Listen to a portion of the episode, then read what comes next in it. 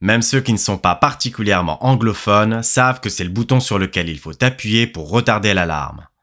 Pour certains, c'est presque devenu un réflexe pavlovien.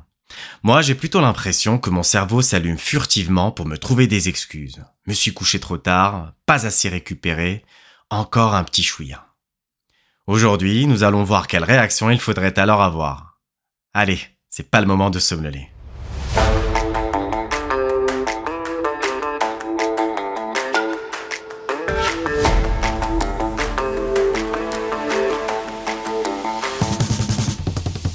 Bienvenue sur Libra en Air, votre podcast sur la santé holistique, qui couvre donc la nutrition, la condition physique et la santé mentale.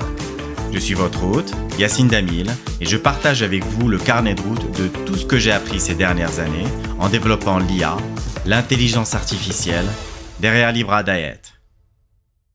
Le réflexe moderne est de poser la question du temps de sommeil nécessaire à Google ou encore à Bing Chat, ChatGPT et de ne plus se fier à la sagesse populaire des 8 heures de sommeil par jour. J'ai testé pour vous, dans les deux cas, vous avez non seulement une réponse nuancée, mais aussi sourcée. Ainsi, la Sleep Foundation propose plusieurs plages horaires en fonction de la tranche d'âge. Le besoin de sommeil pour les nouveau-nés de 14-17 heures, celui d'un adulte se situerait entre 7 et 9 heures. Cet intervalle pourrait même être élargi à 6-10 heures si l'on souhaitait tenir compte de certains cas extrêmes, beaucoup plus rares qu'on ne le pense, il est vrai. J'imagine que vous vous dites devant une fourchette aussi large, et moi. Oubliez tout ça, j'ai plus simple. Je vais avant cela me permettre une petite distinction. Somnolence n'est pas fatigue. La somnolence implique des paupières lourdes, des difficultés à rester éveillé, des sursauts soudains de l'attention tandis que la fatigue est souvent associée à une faible énergie, une faible motivation et un épuisement mental. Quand je regarde le soir sur YouTube un épisode de Primitive Technology, je ne sais pas pourquoi ça me détend, si je me rends soudain compte que je ne sais plus comment il en est arrivé à amalgamer du fer, c'est que je suis somnolent. Si je me sens épuisé mais toujours capable de suivre, c'est que je suis fatigué. Pendant qu'on y est, attention à la somnolence diurne. S'il vous arrive de vous endormir en pleine journée, et pire, en train de conduire, c'est que vous êtes clairement en manque de sommeil et que vous devez en faire votre priorité. J'en viens donc au vrai conseil du jour. Gardez un horaire de réveil régulier. Oui, même les week-ends. Votre corps s'adaptera finalement assez vite à cette routine et vous enverra donc des signaux de somnolence le soir pour vous y ajuster. À propos du réveil, est-ce que vous avez vous aussi la sonnerie par défaut de votre alarme de téléphone?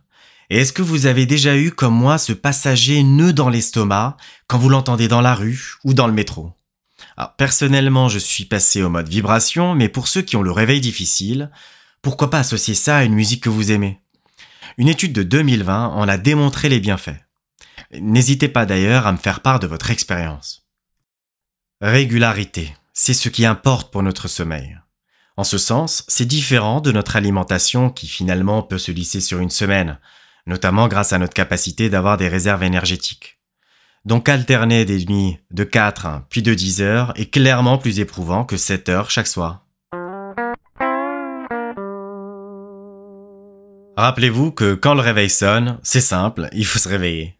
Le sommeil n'a évidemment pas qu'une dimension quantitative, et je reviendrai plus tard sur l'hygiène de sommeil ou quoi faire quand on a le cerveau en ébullition. Entre nous, ça m'est même déjà arrivé d'être réveillé par de nouvelles idées à intégrer à Libra. Voici un hack perso. La micro-sieste. Notamment en début d'après-midi, c'est assez revigorant pour vous permettre de tenir jusqu'au soir. Et je remercie au passage ma première entreprise de m'y avoir initié. Et voilà pour aujourd'hui. N'oubliez pas le petit bonus en fin d'épisode et l'article complémentaire qui contient toutes les références. Je vous dis à la prochaine et d'ici là, prenez soin de vous.